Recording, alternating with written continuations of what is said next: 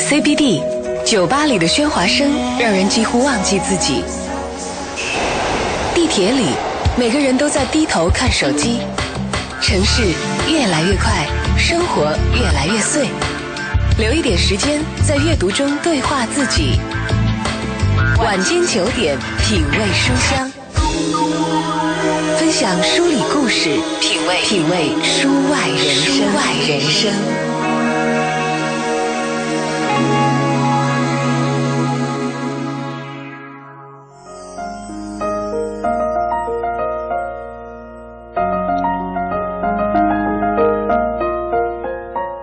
一本书有好人有坏人，有朋友有敌人，有奇兽有幻景，有拜金有鄙弃，有压榨有反抗，有刻薄有宽容，有报应有好运。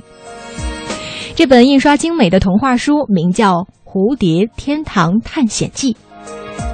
一个地方是天堂或者地狱，其实由你自己而定。带着勇气与宽阔的心胸同住，便可能发现自己其实已经置身于天堂。一念天堂，一念地狱，同样的景致就这样在不同人的心目中被赋予了别样的色彩。如梦的夜色，沉醉的书香。这里是 FM 一零六点六，中央人民广播电台文艺之声正在直播的品味书香。我是今晚陪你阅读的五科。今天一个小时的听书时间，我们将要阅读分享英国著名的作家伊娃·伊伯森的经典小说。《蝴蝶天堂探险记》。二零零三年，英国儿童文学最高荣誉奖童书桂冠作家麦克莫波格在这本书的序言中曾经写道：“毋庸置疑，摆在我们面前的这本小说，堪称史上最好的、最有趣的，也最激动人心的史诗般的冒险作品之一。这也是一个非凡的文学成就。不过，除了伊娃·伊伯森，没人能获此殊荣。”是呀，这本书名字叫做《蝴蝶天堂探险记》，给我们展现了主人公内心的成长和蜕变。有三个孩子的冒险旅程，他们横跨了英国、巴西、亚马逊热带雨林。关于探险、勇气、自由和爱，让原本毫不相干的人们在追逐梦想的途中相遇。他们的故事如同巴西境内那些色彩斑斓的河流，最终都汇入了亚马逊这个充满了丰沛生命力的瑰丽世界。所以今天我们也非常开心的请到了这本小说《蝴蝶天堂探险记》的编辑杨磊来做客今晚的节目，讲述书里书外他所经历和见证的那些关于成长的故事背后的真情。《蝴蝶天堂探险记》是一段温文尔雅的英式乡愁和蛮荒之地冒险冲动杂糅的一个冒险旅程，在旅途中成长变得开阔通透而生机盎然。所以在听书的过程当中呢，也欢迎听众朋友们和我们一起聊一聊今天晚上的一个互动话题。尤其哈，今天是九月三十号，是国庆前的最后一个工作日了。当然，很多朋友也已经下班了哈。我们来说一说你最向往的地方。互动的方式呢？你可以在微信公众账号里面搜索到“文艺之声”，直接用文字来回复交流；或者在新浪微博当中找到“品味书香”以及我的个人微博“五颗 CNR”，在我们今晚的直播帖后面留下你的感受和评论，都是没问题的。此刻静下心来，穿越时空的隧道，任思绪飞扬，在书页的翻动间，让你的夜晚更加美好。以下时间，我们先进入到今日阅读观察。今日阅读观察。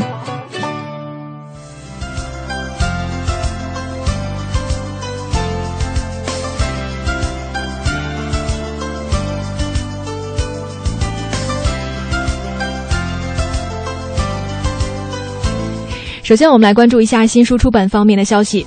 首位登顶五大洲最高峰登山家探险记录，远山在呼唤。这是登顶五大洲最高峰的世界第一人植村直己的探险历程全记录。这本书不是一份登山指南，而是一本关于人生、关于梦想的思考笔记。故事内容讲述了少年时不愿意帮家人干活，在学校里调皮捣蛋的作者植村直己呢，进入到大学以后就爱上了美丽的山峦，继而憧憬登上世界各地的山峰。怀揣一百一十美元，他勇敢地踏上了梦想的登山之旅。比如说，在法国小镇的这个沙漠尼，差点坠入到了勃朗峰下的隐形冰系；在喜马拉雅的这个山上，海拔七千四百米的冰系当中，挨过了命悬一线的一夜等等惊险故事。经历了很多这个呃濒临绝境的这个情况之后呢，作者植村直己呢，最终是完成了登顶五大洲最高峰的一个壮举。那当然不仅是登山了，你像我们求学呀、求职啊、竞技体育、工作等等等等，我们每个人都有必须征服的高山。作者植村直己呢，从不逃避目标，他的新作《远山在呼唤》，呃，这个强有能力的来震撼所有人的心扉。所以，呃，此刻听节目的你，气馁的时候也可以拿起这本书来读一读，名字叫做《远山在呼唤》。继续来了解，编剧入戏太深，情难自禁，再创作小说版《继承者们》。图书市场上的畅销小说、影视作品的原著向来是人气非常的高哈。这个原著被改编成影视作品以后呢，借助强势的媒体宣传拉动，再登上这个畅销书榜的现象是屡见不鲜。但是呢，现在有这样一种情况，就是先有电视剧，然后再根据这个剧作改编成小说，这样做效果会怎么样呢？我们来说一部剧集，就是一三年电视剧《继承者们》，这是一部韩剧了哈，在中国是刮起了一阵寒流。《继承者们》是韩国大牌编剧金恩淑，他针对韩国青少年受众倾心打造的一个青春题材的作品，不知道你有没有看过呢？这部剧的这个收视率哈，直逼当年红极一时的青少年作品《Dream High》。那么金恩淑呢，对自己笔下的年轻人是特别的偏爱，所以说时隔一年，他联合团队当中的林徽因女士，耗时六个月就亲力的潜心把剧本改编成为小说，把剧中很多无法展示的内心戏重新的，呃，推荐给读者们，让看剧大呼过瘾，但是又意犹未尽的粉丝们细细的揣摩恋爱中的心理，重新拥抱那些悲伤和温情，给读者带来完全不一样的阅读体验和享受。最后，我们就再来了解一下活动方面的讯息。十月四号呢，也就是本周六下午的三点到五点，在朝阳区的这个尤伦斯当代艺术中心的报告厅，将会举办新意见系列“温玲无可取代的日常艺术沙龙”。那么，通过摄影和绘画等一些媒介呢，主讲者温玲他制造了一个介于童年的纯真回忆与成年后生存现实之间的世界。日常生活似乎被他冷静而随意地搬进他的摄影以及绘画的作品中，但那些艺术家刻意为之的那些非专业套路的摄影角度或者是造型和线条，总能给观者们对吃喝拉撒此类的这个平常的生活细节以意料之外的体验。主讲者呢，温玲，他早在零一年的时候就建立了中国第一个摄影博客，运用数码相机的快拍方式拍下普通人的生活，比如说同学聚会、街头集景、露天的演出等等。他的摄影博客在世界范围内是大量的被访问，成为很多外国人士了解中国的一个窗口，所以被称为中国第一摄影博客。感兴趣的朋友可以来留意关注一下。以上就是最新一期的今日阅读观察，书里故事，书外人生。您正在收听的是每晚九点到十点播出的品味书香，我是今晚陪你阅读的吴科。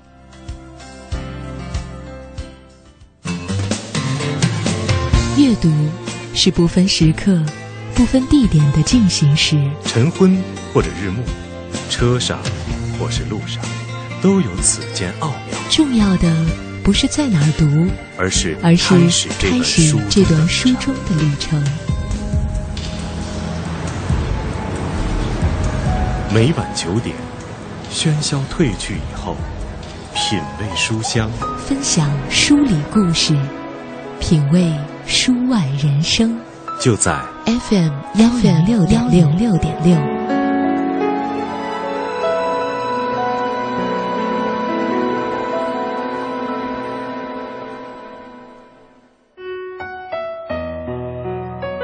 我们从哪儿来？我们往何处去？每个人心中都有一个梦想。当心不再被想象与感官的幻象所束缚，那就是自由的起点。小说《蝴蝶天堂探险记》的主人公玛雅是一个孤独而富有的孤女，她渴望一个温暖的新家，却遇到了行径古怪又自私自利的远房亲戚，满心期待的新生活恍如一场梦魇。克鲁维斯漂泊困顿的剧团小演员，深切怀念英国贵族式的闲适与优雅。芬恩神秘且变幻莫测的贵族男孩，不愿意继承爵位，只想如林中的潘神，驾着独木舟在漂流中追寻梦想中的生活，却因而遭到追捕。今晚品味书香，分享英国著名作家伊娃·伊伯森的经典小说《《蝴蝶天堂探险记》。亚马逊丛林究竟是绿色地狱还是自由天堂？英国桂冠作家精心构思了一个发生在亚马逊丛林的生命成长故事，娓娓道出一段温文尔雅的英式乡愁和蛮荒之地冒险冲动杂糅的奇幻旅程。关于历史、雨林、探险、勇气、自由、成长，还有爱。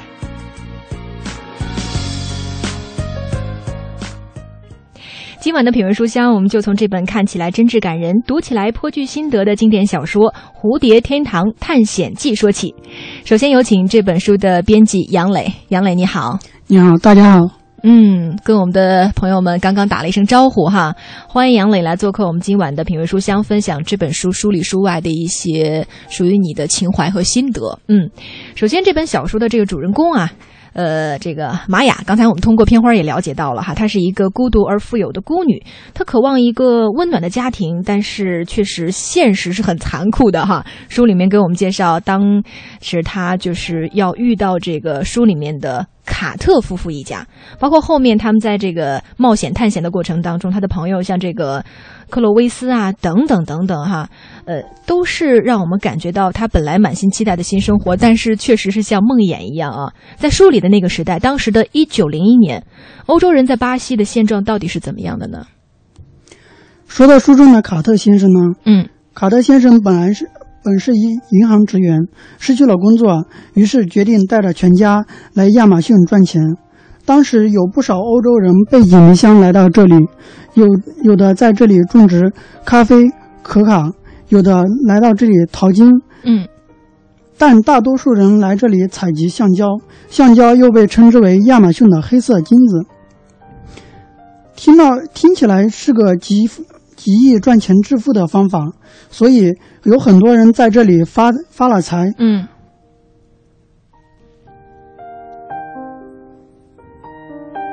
就是给我们介绍了当时这个，呃，书里面的卡特夫妇他们在巴西的一个生活现状，是吧？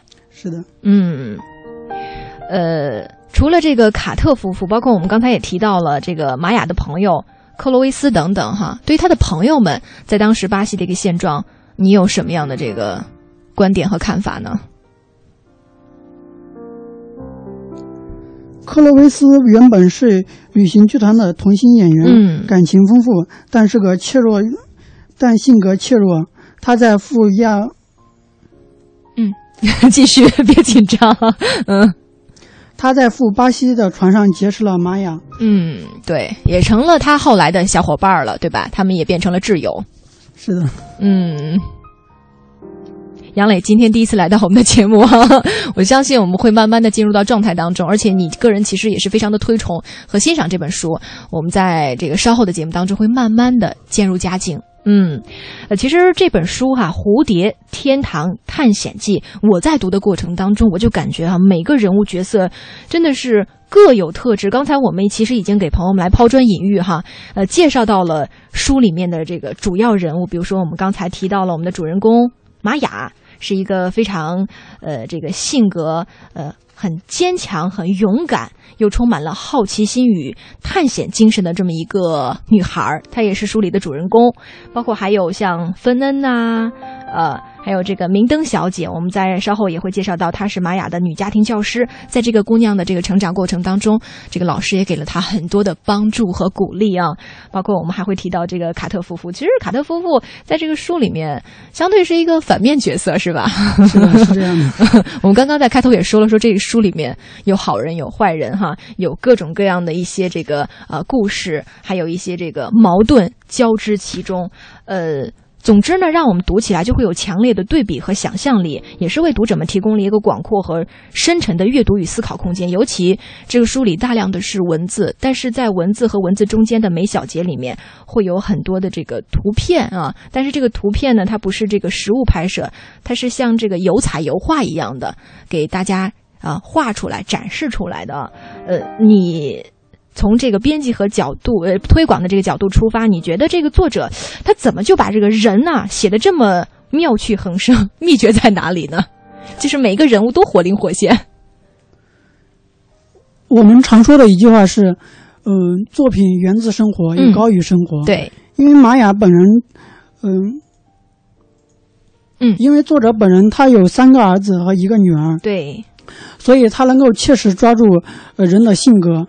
一嗯，同时他在可能是平时自己生活当中确实抓住了人物的性格，所以写起来能够活灵活现。嗯，嗯，你刚才也提到了哈，这个作者伊娃·伊波森，他有三个儿子和一个女儿，而且他其实是一个女性的作家。呃，相比较呃，这个比如男性作家，他在写这个儿童书，呃，包括这本呃，让我们感觉到呃，很回归这种结构严谨的英国古典儿童文学 这个类型来说，也是他的一个创新之笔了。嗯，是的，可能女性作者可能她敢把握人那个性格可能更细腻一点。嗯，对的。呃，接下来说一个比较呃有这个个人的色彩和观点的一个问题哈，就是关于书里亚马逊的这个探险之旅，当然也是这个书的主要核心部分了。我想问问杨磊，最吸引你的部分是什么呢？嗯最吸引我的可能是，嗯，作者本人对呃人物性格的描写。嗯，给我们举个例子吧，因为我知道其实提前你也做了很多功课。嗯 嗯，因为作者他本身他本身也有过经有过寄宿学校呃的经历，嗯，所以他对寄宿寄宿学生的呃生活嗯心嗯心理的感受有过有着切实的感受，嗯所以他写出来的能更能够符合嗯、寄宿孩寄宿学生的那种性格嗯和心里他真实切实的想法，他内心的那种挣扎。嗯，我刚才问你的是亚马逊的探险之旅，就是他们已经开始探险了。就是这一段，就是他们三个小伙伴出去啊。杨磊来回忆一下哈，比如说啊，他们呃，这个书里面有提到穿越印第安村落呀，他们到了很多的一些这个风景优美的地方去啊，这些地方最吸引你的是什么？其实这个这个部分是书里的核心位置啊，让他们感觉到了探险的过程，就像蝴蝶天堂一样。我们刚开始其实也也说到了嘛，一个地方是天堂或地狱，呃，关键是由你自己而定。因为在这个书里面也介绍到了我们的主人公玛雅，呃，当他呢知道了他有一个远房的亲戚可以来收留他的时候，其实他要去巴西的时候，他的小伙伴们，呃，对于他并不是真诚的祝福。而是很担心，说那个地方会不会不好啊，不适应啊，会有很多的这个艰难困苦，对不对？是的，嗯其中有一段描写。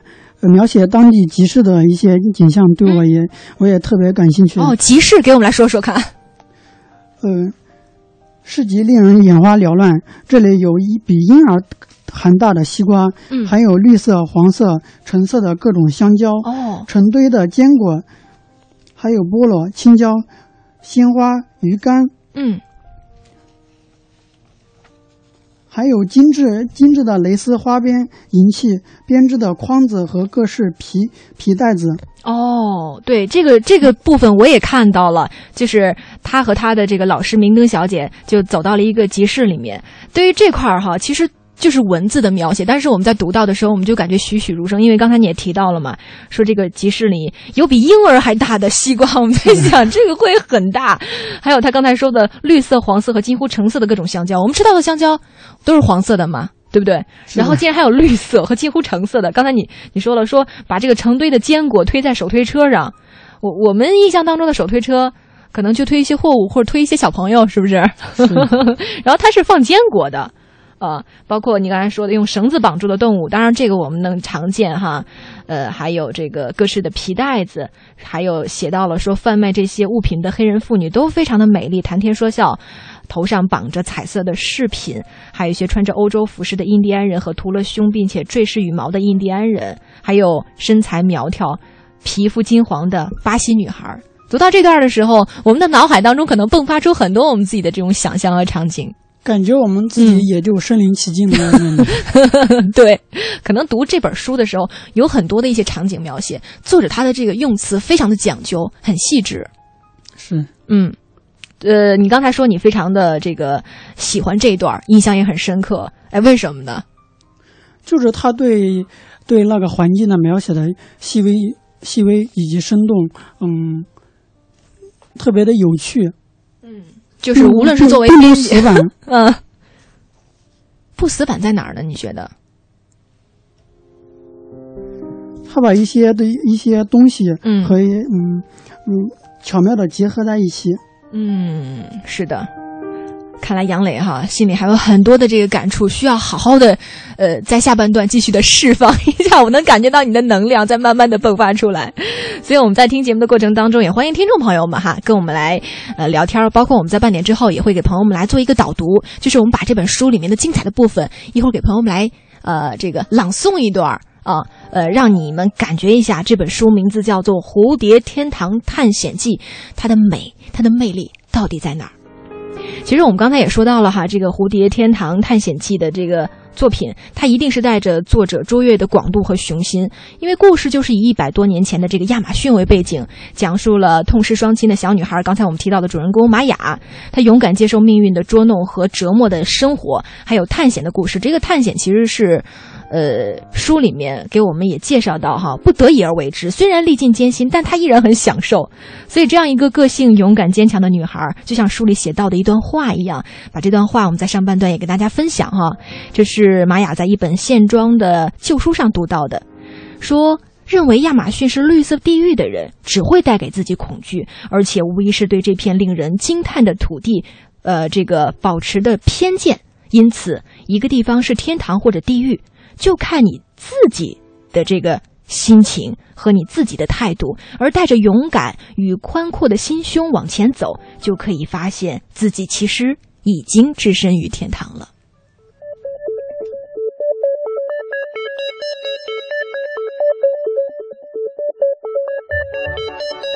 はじめに地は混沌であって闇が支援の目にあり あなたは言われた。光あれ。こうして光が当たった。その光を良しとし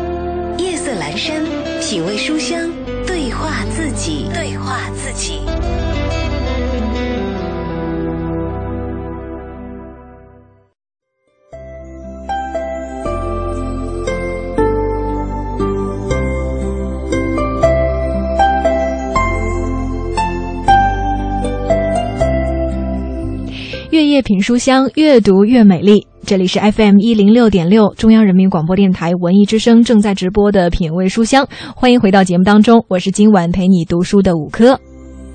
今天一个小时的听书时间，我们将要继续的阅读分享英国著名的作家伊娃·伊伯森的经典小说《蝴蝶天堂探险记》。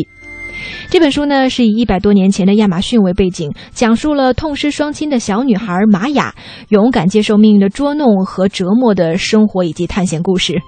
玛雅呢，原本生活在伦敦的一所寄宿学校里，出于好意，学校呢将她送给这个很遥远的亚马逊丛林里面她的亲戚，投奔她的这个。远房的亲戚，我们刚才说的这个一个家，一个很特殊的家庭里面。当然，小姑娘玛雅呢，她更多的是期待能融入一个充满爱的家庭，这也正是她一直渴望却不曾拥有的。但现实是恰恰相反。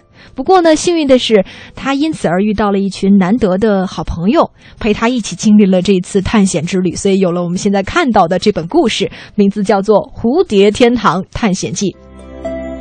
所以这本书就是这样一个发生在南美亚马逊，有丛林，有橡胶商人，有歌剧院，充满了异国风情，而且散发着生命力的故事。命运再无常，我们依然要怀揣梦想，追逐温暖。所以在听书的过程当中，也欢迎朋友们和我们一起聊一聊今天晚上的互动话题，说一说你最向往的地方是哪里呢？互动的方式，首先可以在微信公众账号里面，大家搜索到“文艺之声”，直接用文字回复交流，或者在新浪微博当中找到“品味书香”以及我的个人微博“五颗 CNR”，在我们今晚的直播帖后面留下你的感受和评论，也都是没问题的。所以下面的时间，我们就邀请这本书的编辑杨磊啊，我们一块儿来看一看朋友们的留言内容，对于这本书，还有对于我们今天的话题，好不好？好，嗯。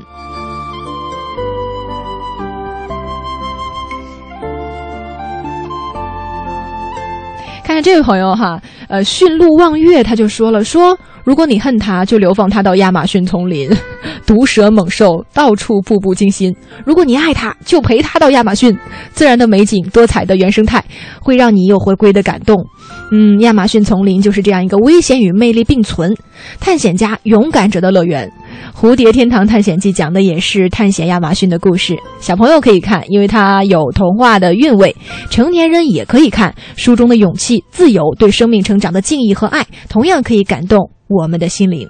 我觉得这位朋友真的分析的非常的到位和客观啊，非常透彻，很全面。非常的透彻和全面，你也很认可哈。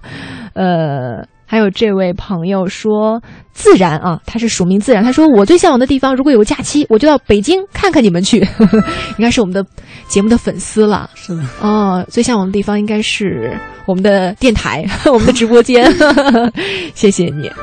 还有这个丑丑，他说我最向往的就是西藏、青海和新疆，现在一直没有机会去，好想出去啊，拍一拍自己眼中的大美西部。嗯，是非常喜欢西部的啊，我自己也是西北人，因为我是西安人嘛，所以这个也很希望大家能够到自己所向往的地方，真的去走一走、看一看，读万卷书，行万里路嘛，对不对？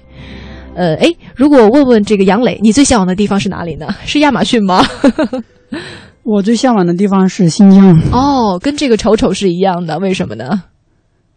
那种大漠孤烟直，嗯嫦娥落日圆，嗯，阳关雪，特别的放松，特别开阔。哦，一下就出口成章了，开始吟诵诗歌了哈，你的状态也慢慢的这个放松了啊。还有这个珊珊，她说了说。《蝴蝶天堂探险记》是一部儿童文学作品吗？杨磊说的不错，加油！喜欢我们的主持。其实它虽然说是一部儿童文学作品，但是它，呃，小孩子包括成人都可以看，对不对？其实咱们成人呢，通过读这本书，也能够切实，呃，读懂孩子们真实心里的想法。嗯嗯，让我们作作为家长，嗯、对是可以是一个反思。对嗯，对于将来在自己生活当中对待自己的儿女的教育方面，都会都是一个很好的借鉴。嗯，呃，我们继续来看一下这位朋友啊，呃。呃，是一长歌，他就发来了这个评论了，我们来听一听。他说：“亚马逊热带雨林是大自然的馈赠，地球的氧吧。呃，悠长绵延的亚马逊河，丰富的动植物资源，原生态的土著部落，给这里蒙上了一层原始、野性和神秘。特别是看过的这个《鲤鱼大冒险二》，他说更对那里充满了好奇和向往。说伊娃·伊波森的《蝴蝶天堂探险记》，随小玛雅穿行亚马逊丛林去探险，领略美景，体悟生命的魅力，净化心灵。看来他应该是看过这本书的介绍，不知道他有没有买这本书。但是我总觉得这个总结的也是很详细哈。特别全面，感觉他应该是看过这本书的。嗯，是这本书的读者，那我觉得就更有发言权了。是，还有小小的粉红兔子说说，我在想象该是怎样的画面呢？期待着。那我们今天其实，在节目当中，我们利用一个小时的时间，跟大家来做一个简单的导读和推介。其实，如果你真的想对这本书有一个更加立体、更加深刻的了解，还希望大家通过各种各样的途径哈，能够买来这本书，亲自的去感受一下作者的这个文字魅力，就更好了。是的，好，我们刚才也说了，下半段除了跟杨磊来继续聊天之外呢，我们也会呃对于这本书里面的精彩部分给大家做一个导读和赏析。所以下面的时间呢，我们就来听一听啊，呃这本书里面的一个小篇章、小段落，名字叫做《穿越印第安村落》。我们来听一听里面的故事情节到底怎么样打动着我们。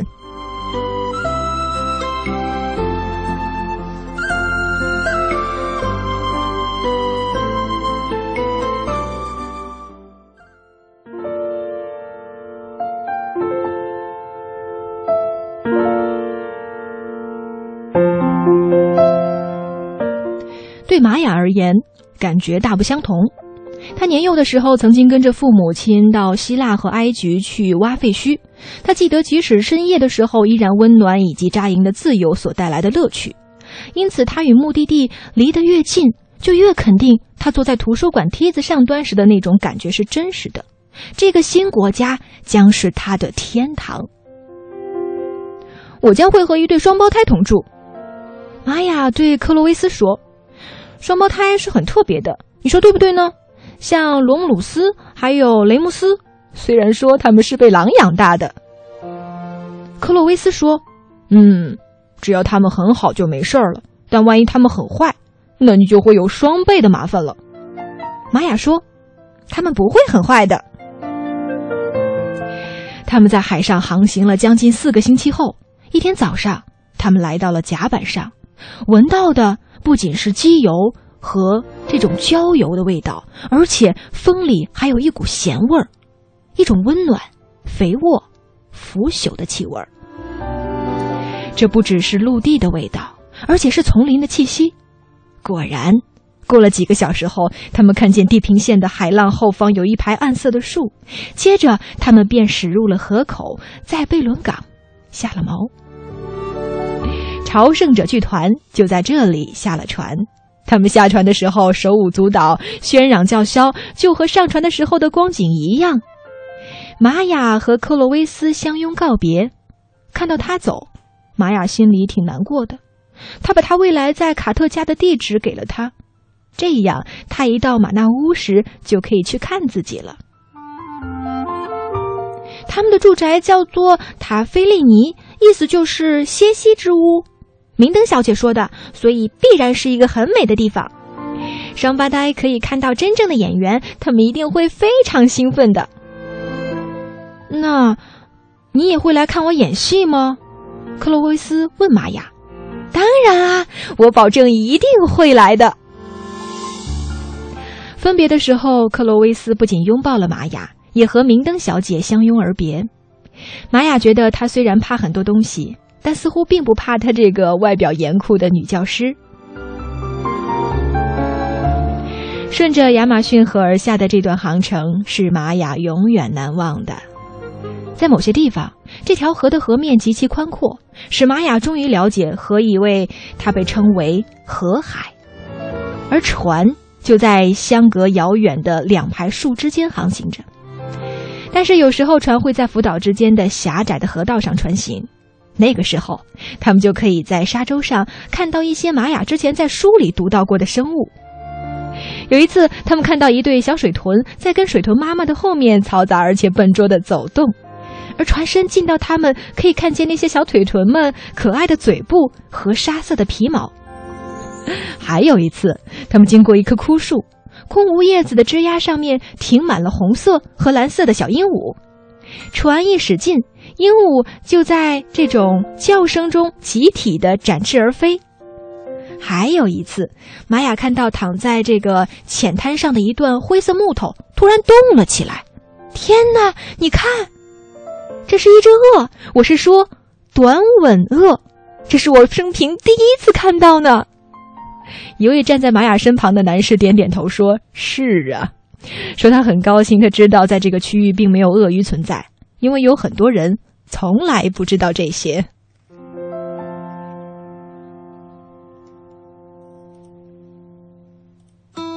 有时候，我们想要慢下来，静下来，听花开的声音，观夜战的曼妙，品书墨的芬芳，告诉自己，生活简单美好。FM 一零六点六，九点到十点，品味书香。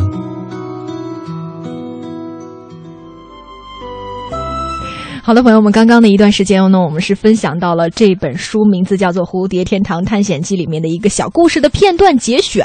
因为时间的关系，我们不能把书里面的全部内容跟大家呈现啊。但是这段还是非常精彩的，名字叫做《穿越印第安村落》。稍后呢，这本小说《蝴蝶天堂探险记》的编辑杨磊也会继续做客节目，讲述他的读书故事和人生情怀。下面的时间，我们通过一个小片花来了解一下这本书的作者。伊娃·伊伯森被誉为与 J.K. 罗琳比肩的耀眼文学之星，出生于奥地利的维也纳，后来到英国北部定居，育有三个儿子和一个女儿。四个孩子的成长让他了解，儿童都喜爱关于鬼怪、巫师和女巫的故事，因为他们看似与平常人无异，却更疯狂、更有趣。一九七五年开始，儿童文学作品的创作，陆续写出许多精彩绝伦的作品，曾荣获英国聪明豆儿童文学奖金奖、学校图书馆杂志最佳图书奖，入选《卫报》儿童小说奖、卡耐基儿童文学奖、惠特布雷德儿童文学奖、兰彼得图书奖等多项国际大奖提名，有多部作品被改编成电影或电视剧。《蝴蝶天堂探险记》作为作者伊娃·伊伯森最经典的代表作，每个角色各有特质，以致形成了强烈的对比与张力。故事间巧妙的互为牵连，构成《蝴蝶天堂探险记》这本具有丰富情节与深刻人性的冒险小说。同时绝获了儿童与成人的心，并带给大家真诚的感动，为读者提供一个广阔而深沉的阅读与思考空间。好的，朋友们，我们今天晚上的品味书香呢，将会继续的走进这本经典的小说，名字叫做《蝴蝶天堂探险记》。刚才通过片花，我们也了解到了这本书的作者哈。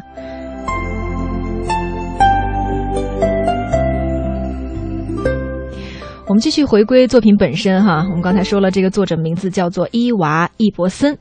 其实区别于他以往的写作风格，这次他一定是回归到了这种，呃非常传统的正宗的英国古典儿童文学的一个基本元素和形态当中。尤其这本书里面有很多的情节和背景，在上半段的时候，我跟杨磊的聊天过程当中，你也介绍过，里面写到的寄宿学校啊，包括成长的环境，其实跟作者本身他的真实生活有着很大的关联，对不对？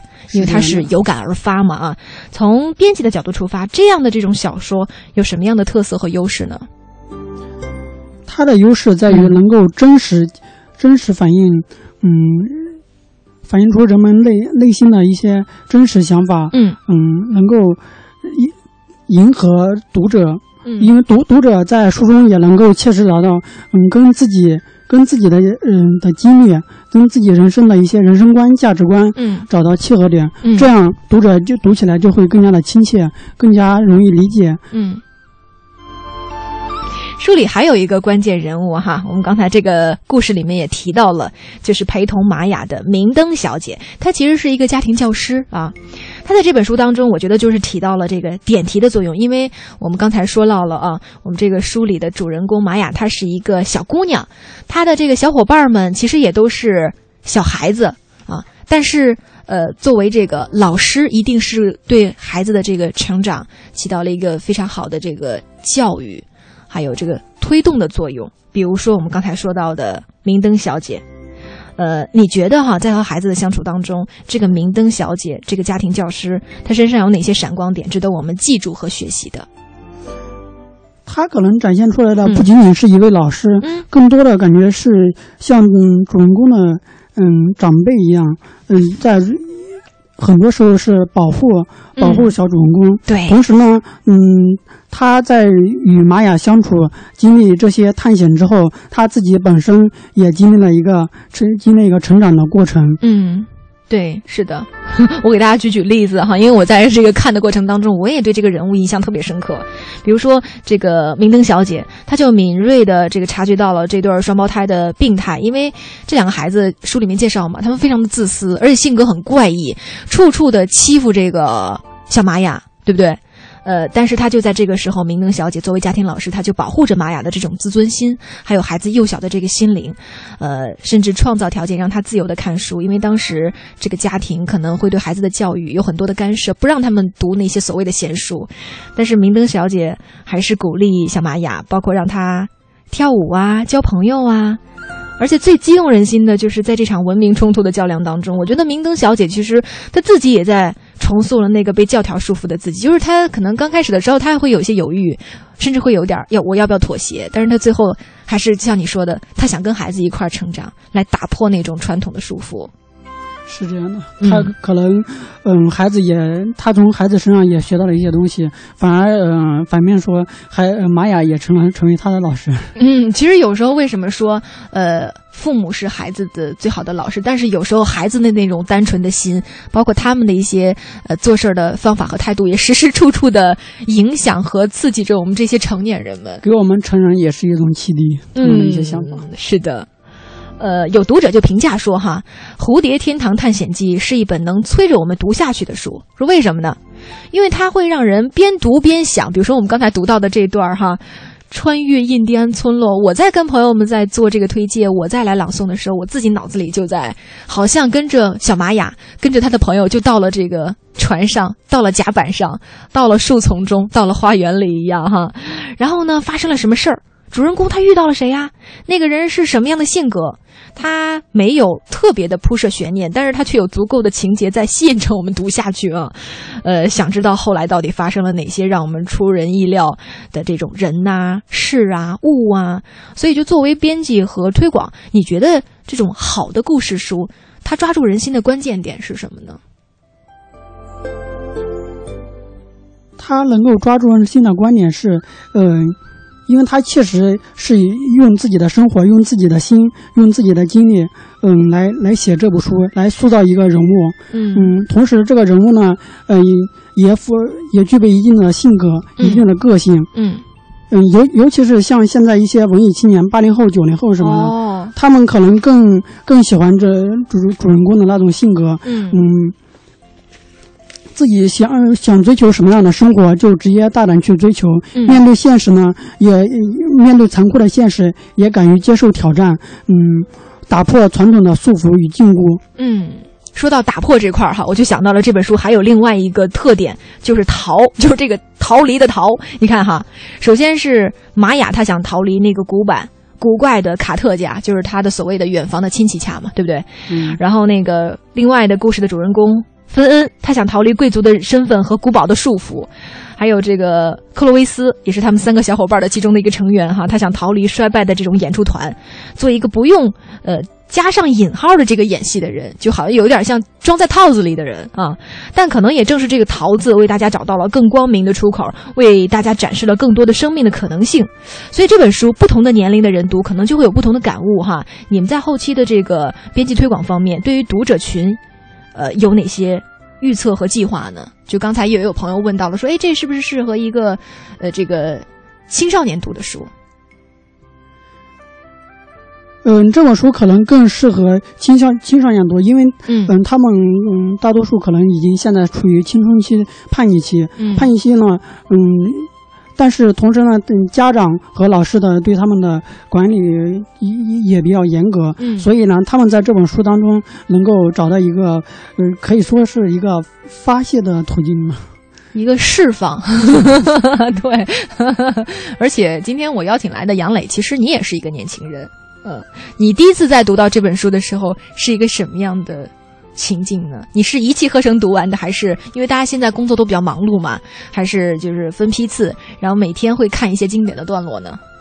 当我拿到这本书的稿子的时候，嗯嗯，我是呃大概的先通读了一遍，嗯然后再细细的品味，在品味的同同时呢，也结合自己的呃生活的一些经历，嗯同时嗯突然就发现，感觉其实有些事情咱们可以换一种态度，换一种角度来看，来审视，嗯或许会得到另外一种答案。哦，这是你的一个观点哈。你看，我们的听众朋友也会有自己的这个，呃，看事情的这个方式哈。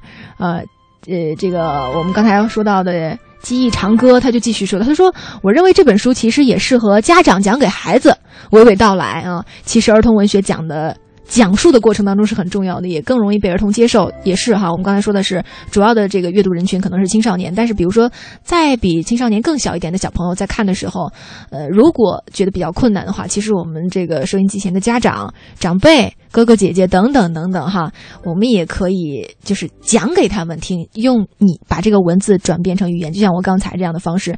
当然，我觉得绘声绘色是非常重要的。首先，我们自己要。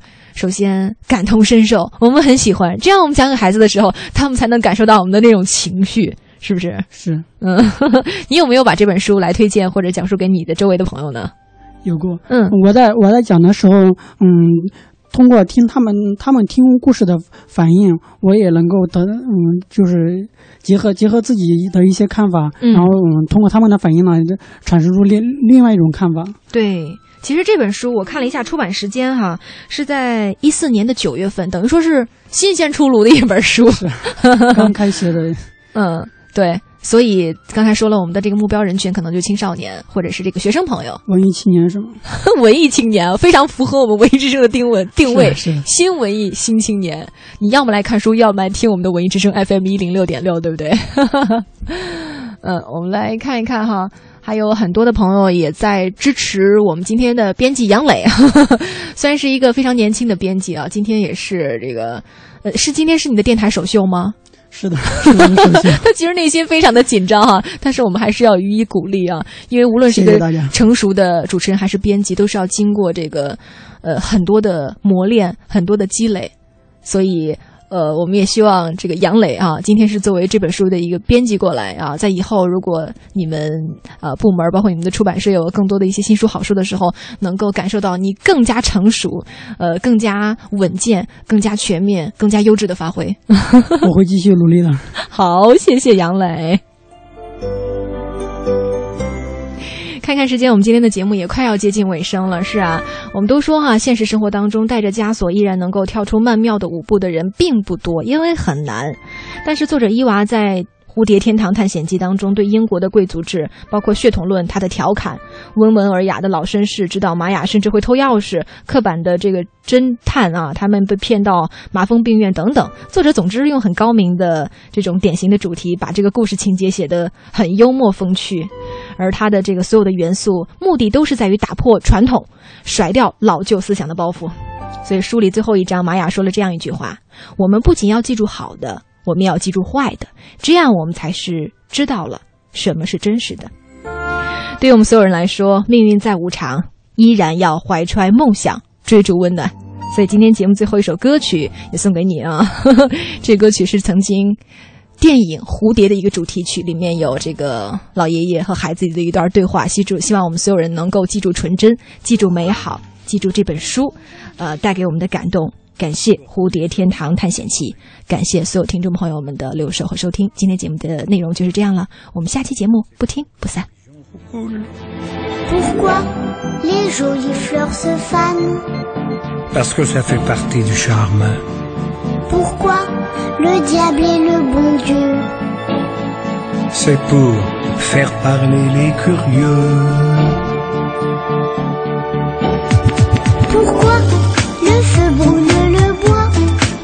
C'est pour bien réchauffer nos corps. Pourquoi la mer se retire? C'est pour qu'on lui dise encore. Pourquoi le soleil disparaît? Pour l'autre partie du décor. Pourquoi le diable est le bon Dieu? C'est pour faire parler les curieux.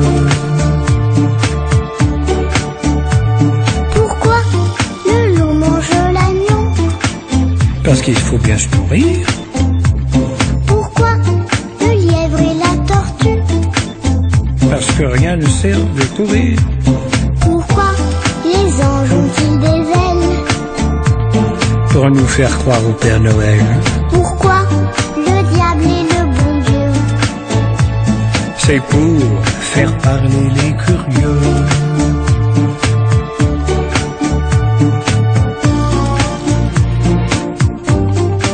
Ça t'a plu le petit voyage Ah oui, beaucoup.